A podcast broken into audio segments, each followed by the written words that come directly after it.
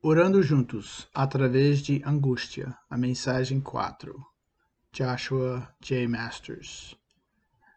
10 de abril de 2022. Orando juntos. Bom dia, Brookwood, e feliz domingo de Ramos. Vamos fazer duas coisas hoje. Primeiro, vamos concluir nossa série sobre se tornar uma igreja de oração. Enquanto fazemos isso, também começaremos a preparar nossos corações para a Páscoa. Ouvi tantas histórias do que Deus fez nessa série e em seus ciclos de oração.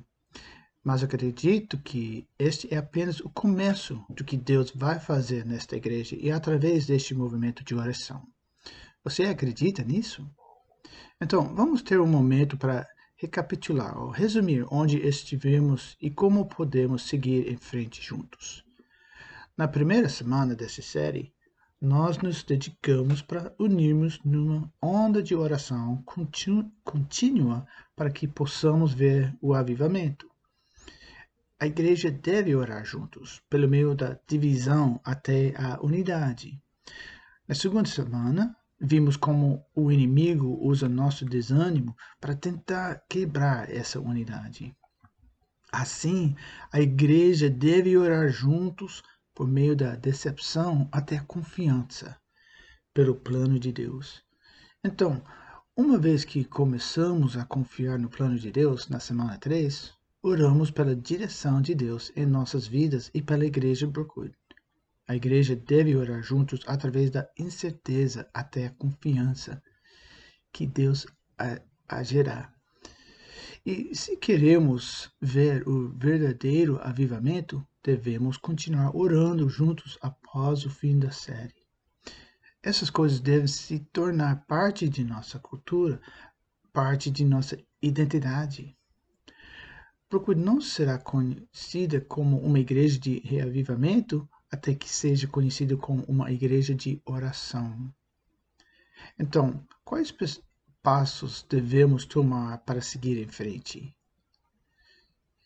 Segundo, em frente juntos em oração e jejum regular com seus grupos comunitários ou família. E dá para ver no brookwoodchurch.org barra fasting para ver as instruções disso. Oração da manhã de domingo às 8h15 no auditório. E intercessário uh, e os equipes de oração dos vigiadores, brookwood.org barra prayer. São disciplinas em andamento, mas estou animado para compartilhar mais uma maneira de proclamar proclamarmos a glória de Deus e buscar sua direção para esta igreja como uma espécie de ponto de exclamação no final de nossa série. Está pronto? Eis o que vamos fazer. Vamos pegar os 16 avisos de oração desta série e vamos fazer uma caminhada de oração juntos ao redor deste prédio da igreja amanhã de manhã. Será na segunda-feira depois da Páscoa. A, a, a, domingo de Ramos. A caminhada de oração amanhã será segunda-feira, dia 11 de abril, 7 horas da manhã, na anfiteatro. Muitas pessoas chamam essa semana antes da Páscoa a Semana Santa. E que melhor maneira de preparar nossos corações para a Páscoa e orar por essa igreja do que se reunir logo após o nascer do sol no primeiro dia da Semana Santa e caminhar ao redor do perímetro de nossa igreja em oração guiada. Então, eu vou encontrá-lo no anfiteatro, desculpa, amanhã de manhã. A caminhada de oração terá apenas 30 minutos para que você tenha muito tempo para chegar ao trabalho ou à escola. Nós lhe daremos tudo o que você precisa. Apenas certifique-se de que você está no anfiteatro pronto para andar às sete horas. Quem virá? Esse não é o fim da série, mas o lançamento de um movimento de oração em curso e transformador entre nossa igreja. Mas, enquanto seguimos a direção e o revivamento de Deus, o inimigo se moverá contra nós. Enfrentaremos ataques, julgamentos e até sofrimento. Então, hoje, vamos aprender a orar juntos através desse dor. A igreja deve orar juntos através do sofrimento até a vitória. E não há maior oração de sofrimento do que a oração de Cristo no jardim de Getsemane. Isto é encontrado em Mateus 26, começando no versículo 36. e as Bíblias aqui na igreja, ah, na página 797. Isto é logo depois que Jesus compartilhou a última ceia com seus discípulos. E essas orações no jardim representam os últimos momentos de liberdade de Cristo antes que ele seja traído e preso a caminho da cruz. Mateus 26, 36, nós lemos. Então, Jesus foi com eles para o oliveira chamado Getsemane. E ele disse: Sente-se aqui enquanto eu vou lá para orar. Ele levou Pedro e os dois filhos de Zebedee, Tiago e João. Aí ele começou a sentir uma grande tristeza e aflição. Mateus 26, 36 e 37. Assim como Jesus traz os onze discípulos restantes para Getsemane, quem está desaparecido? é o Judas. Né? Ele diz a oito deles para sentar e esperar enquanto ele foi orar. Mas ele leva seus três amigos mais próximos com ele, onde ele fica sobrecarregado de emoção. Agora, em versículo 38, ele lhes disse: Minha alma está esmagada de dor ao ponto da morte. Fique aqui, vigiando comigo. Jesus está cheio de tanta angústia e tristeza que parece que poderia matá-lo. Você já teve esse sentimento?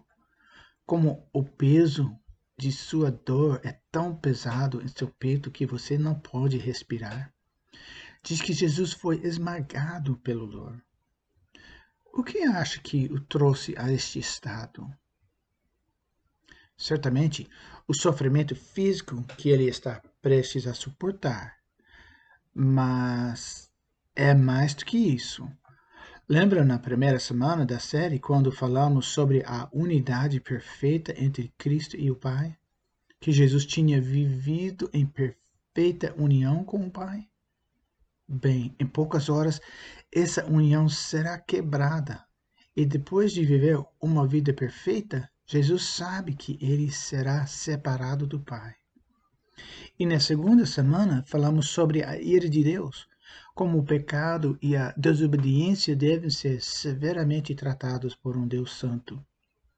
Bem, em poucas horas Jesus assumirá todas as consequências da ira de Deus.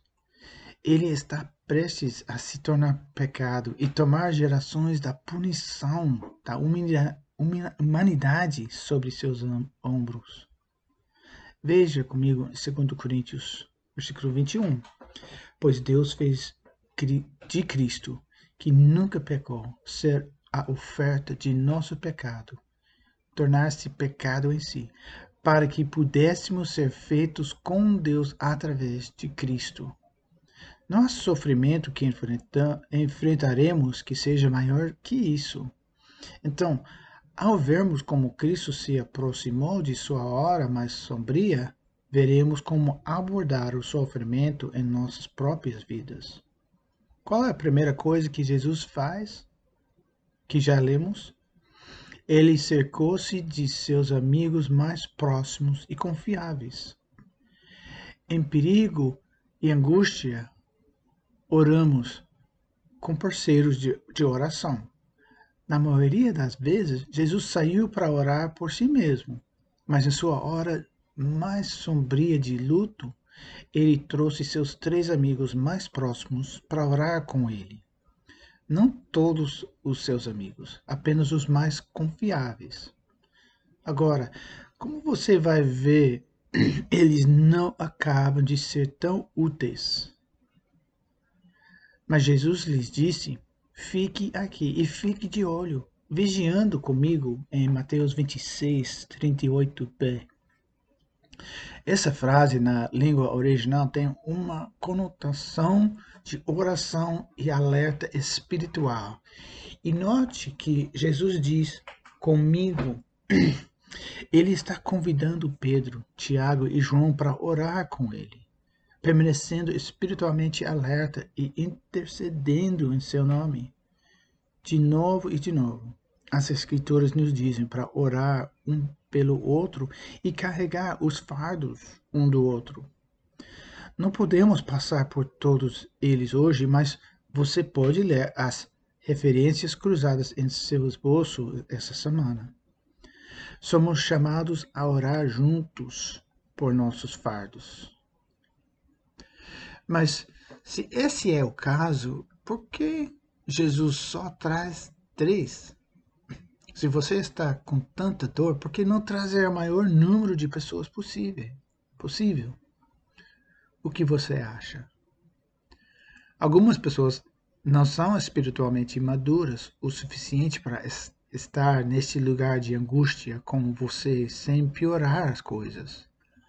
Há dois tipos de amigos em um, um, uma crise. Do tipo que diz: Deus é assim, vamos sair dessa lama juntos ou do tipo que ama a lama e vai rolar nela com você.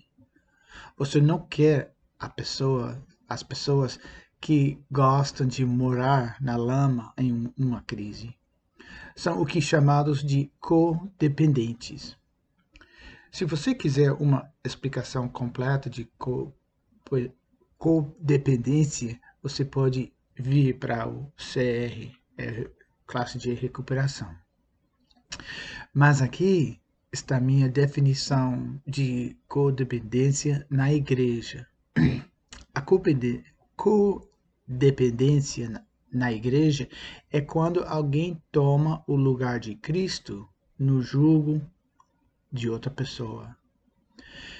Eles tentam controlá-lo e farão sua crise sobre eles.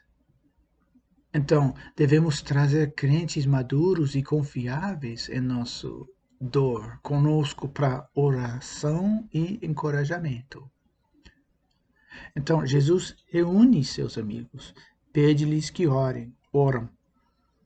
E agora o próprio Jesus se volta para o Pai. Versículo 20, capítulo 26, versículo 39. Ele foi um pouco mais longe e curvou-se com o rosto no chão, prostrado, orando: Meu Pai, se for possível, que essa xícara de sofrimento seja tirada de mim. No entanto, eu quero que Sua vontade seja feita, não a minha. É o copo de sofrimento. Jesus cai diante do Pai e implora em seu sofrimento. Em perigo e angústia, oramos com o coração prostrado, suplicando em adoração e submissão. Agora, eu sei que a palavra prostrado parece ser uma palavra usada principalmente na igreja e é, é estranha, mas é realmente a melhor descrição de como chegamos diante de Deus em perigo. Lembre-se da semana passada, quando Josafá admitiu que era impotente diante de Deus procurando direção, ele caiu prostrado diante de Deus. Isto é o que significa prostrar-se. É o verbo colocar a si mesmo em uma postura ou estado humilde e submisso. É o substantivo estendido com o rosto no chão em adoração ou submissão seguindo o Merriam-Webster no inglês, traduzido. Jesus cai prostrado, suplicando em adoração e submissão à vontade do Pai. Mateus 26, 39b. Meu Pai, se for possível, que essa xícara de sofrimento seja tirada de mim. No entanto, eu quero que Sua vontade seja feita, não a minha. Há duas coisas que Jesus, Jesus ora em seu sofrimento. Ele implora para que o sofrimento seja removido, se possível. Ele pede que não seja removido se houver um propósito maior nele. Deixa eu repetir. Ele pede que não seja removido se houver um propósito maior do que ele. Foi um pecado para Jesus pedir ao Pai para tirar seu sofrimento? Não. Podemos implorar a Deus em nosso sofrimento, mas nessa súplica também nós submetemos ao plano maior de Deus. Sabemos intelectualmente que Deus trabalha todas as coisas juntas para o bem, Romanos 8, 28, mas em nosso sofrimento não podemos ver o que o possível bem vem dele. Não temos perspectiva para vê-lo. Então podemos agarrar sua força, sabendo que ele finalmente trará sua glória em nosso dor. Podemos orar, Deus, tire esse sofrimento. Mas se você tem um propósito maior, um plano maior para usar esse sofrimento, eu quero sua vontade seja feito. Dê-me forças para suportar. Mantenha meus olhos focados no Senhor. Para chegar lá, precisamos orar por sua força e proteção. Em sofrimento e angústia, oramos, número 3, para força e proteção contra a tentação. Versículo 20 de Mateus 26. Então ele voltou para os discípulos e encontrou-os dormindo, e disse ao Pedro: Você não poderia assistir comigo nem uma hora? Fique de olho e orem, porque não sejam tentados, pois o espírito está pronto, mas a carne é fraca. Mateus 26 40 e 41. O espírito está disposto, mas o corpo ou a carne é fraco. É fácil querer resistir à tentação, o difícil mesmo é conseguir. Isso significa que devemos orar juntos pela força de Deus nas provações, nas provas. Primeiro, para que possamos suportar o sofrimento, mas também para que não caímos na tentação. Agora, daqui, o texto vai e volta entre a oração de Cristo e os discípulos. Então, vamos ler o resto dessa cena para que possamos ter o entendimento completo do que está acontecendo. Bom, vou começar no Mateus 26, 40 a 46. Depois voltou e encontrou os três discípulos dormindo. Então disse a Pedro: Será que vocês não podem vigiar comigo nem uma hora? Vigiem e orem, para que não sejam tentados. É fácil querer resistir à tentação, o difícil mesmo é conseguir. Pela segunda vez, Jesus foi e orou, dizendo: Meu Pai, se este cálice de sofrimento não pode ser afastado de mim sem que eu o beba, então que seja feita a tua vontade. Ele voltou de novo e encontrou os discípulos dormindo. Eles estavam com sono e não conseguiam ficar com os olhos abertos. Jesus tornou a sair de perto deles e orou pela terceira vez, dizendo as mesmas palavras. Então voltou até onde os discípulos estavam e perguntou: vocês ainda estão dormindo e descansando? Olhem, chega a hora e o filho do homem está sendo entregue nas mãos dos maus. Levantam-se e vamos embora. Vejam, aí vem chegando o homem que está me traindo. Pedro, Tiago e João não estão bem representados muito bem aqui, não é? Eles são apenas fracos eles não se importam. Algumas pessoas leem como se os discípulos dizem: Bem, Jesus, ora o tempo todo e estamos tão cansados. Mas eu não acho que isso é o que está acontecendo aqui, por causa de um detalhe que Lucas nos dá. Mateus diz: eles não conseguiam manter os olhos abertos? E Lucas nos diz, porque voltou aos discípulos, Jesus, Jesus voltou aos discípulos apenas para encontrá-los dormindo, exaustos do luto. Em Lucas 22, 45. Eles estavam exaustos porque estavam aflitos. Uma tradução da palavra aqui para luto é tristeza amarga. Eles entraram na dor de Cristo com ele. Ele não se esqueça. E não se esqueça. Eles tinham acabado de ver a última ceia onde Jesus lhes disse que ele seria morto e estava deixando-os. Estes homens estavam quebrados, assustados e cheios de tristeza.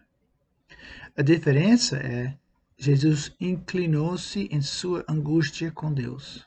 Os discípulos, discípulos só se estabeleceram em sua dor e isso os ultrapassou. O luto é real. O sofrimento é real. E se tentarmos navegar por essa angústia por conta própria, ela pode causar imensos danos a nós. É por isso que trazemos outras pessoas confiáveis conosco. É por isso que temos que nos inclinar para a bondade de Deus quando não podemos ver nenhuma bondade neste mundo. E é por isso que Jesus está implorando aos seus amigos que oram pela força e proteção de Deus contra a tentação.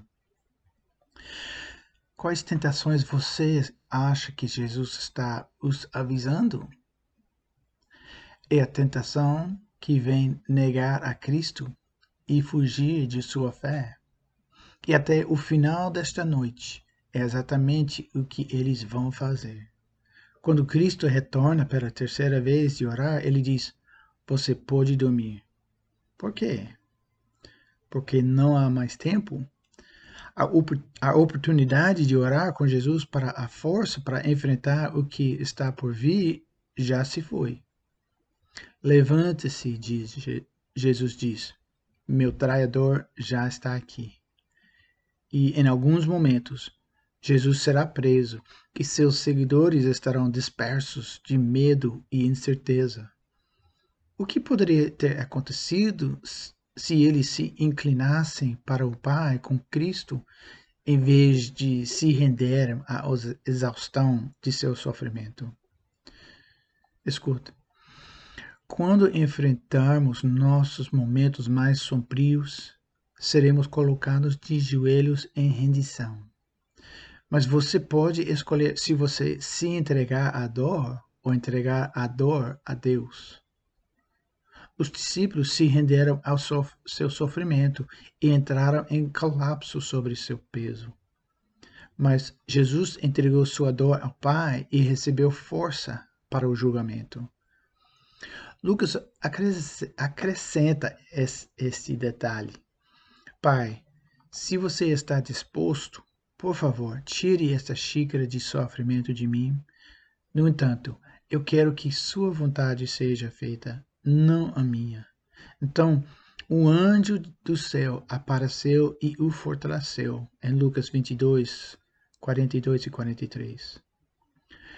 Jesus passa de ser completamente esmagado pela angústia, para se levantar e caminhar direto para o sofrimento com paz. Como? Abraçando o propósito, propósito de Deus no sofrimento. Em sofrimento e angústia, oramos. Número 4. Abraçando o propósito de Deus na vitória. Jesus recebeu força para suportar o sofrimento, mas ele também marchou para frente na vitória do Pai.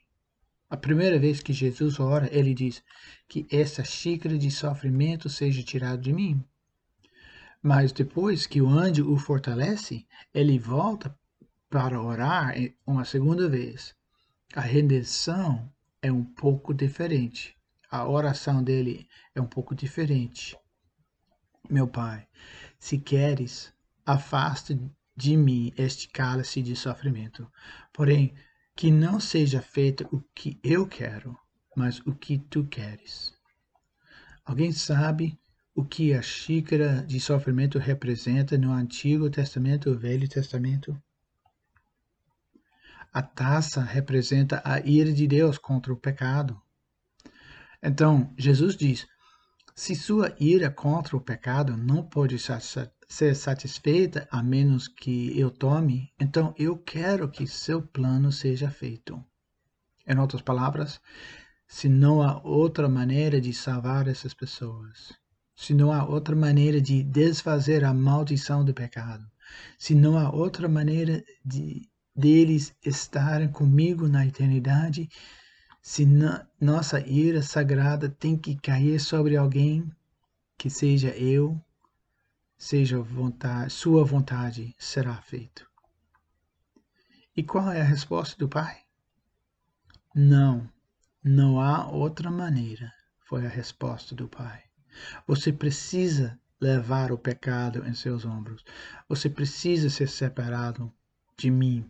Você precisa sofrer se você quiser que a ira seja tirada deles.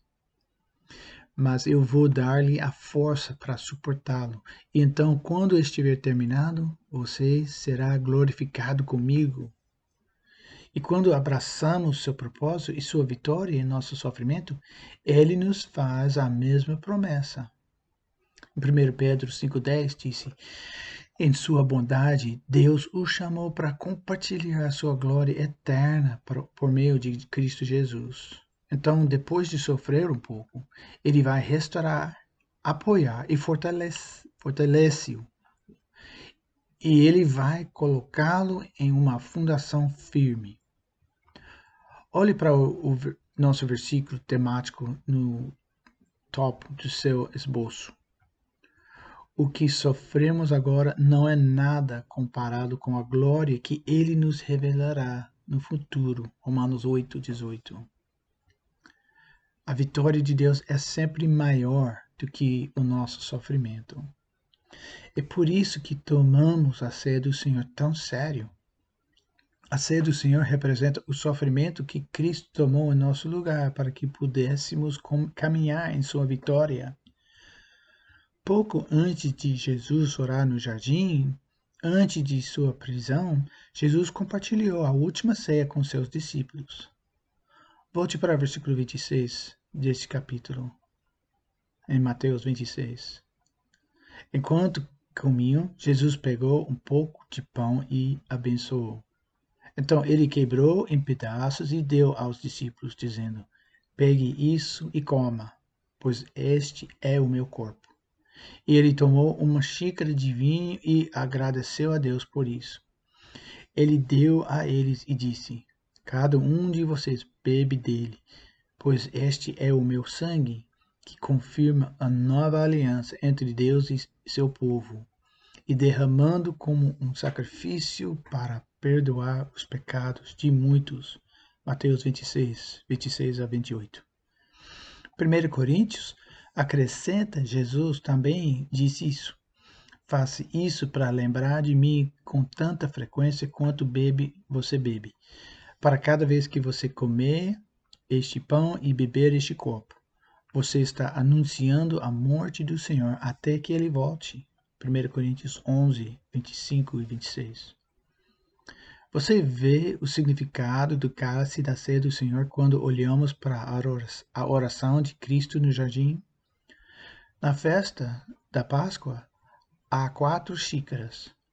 O terceiro, que é o que Cristo está oferecendo como símbolo de seu sacrifício e sangue, foi chamado da copa de, da redenção, a cálice da redenção.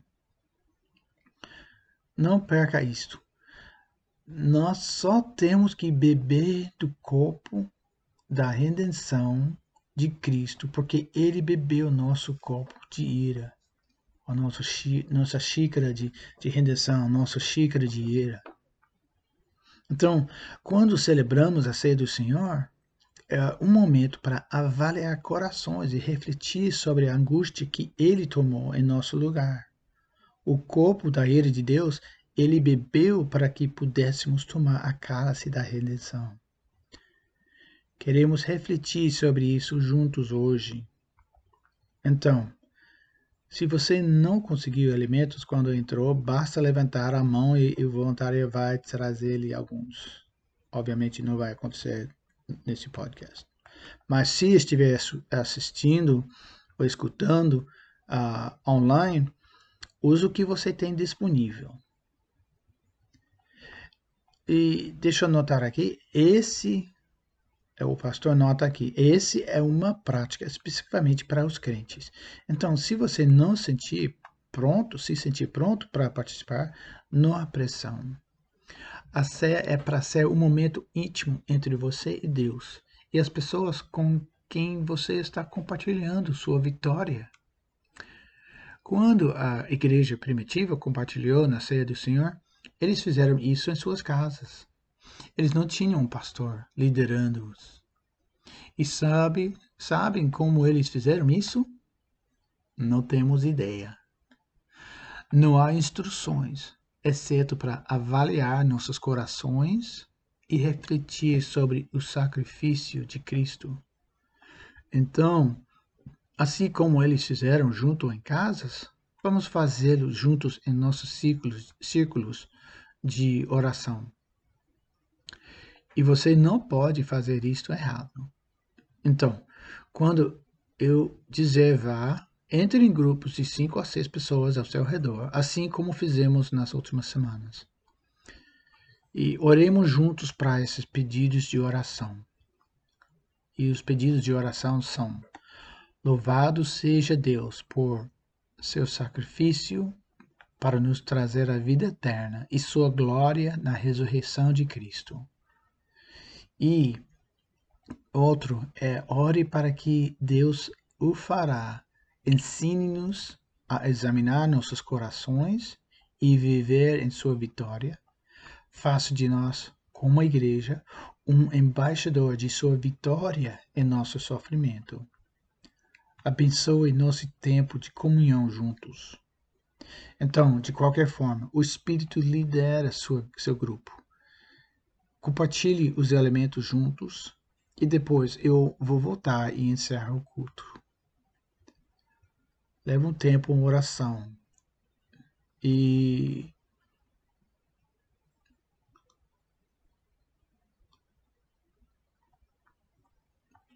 Enquanto encerramos esta série, vou perguntar mais uma vez: queremos ver o reavivamento? Então, o fim dessa série deve ser o início de um reavivamento da oração. Orem e jejum uh, juntos para Brookwood em suas famílias e grupos comunitários. Juntam-se às nossas equipes de oração.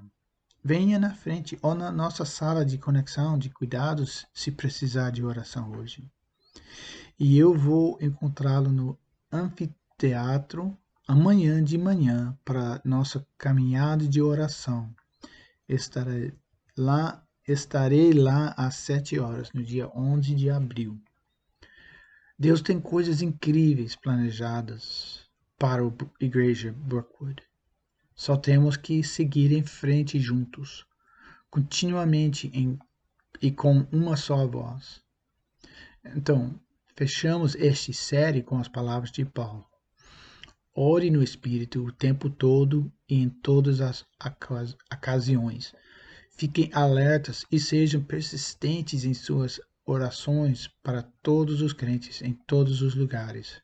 Efésios 6:18 e não vamos parar até vermos o reavivamento. Amém.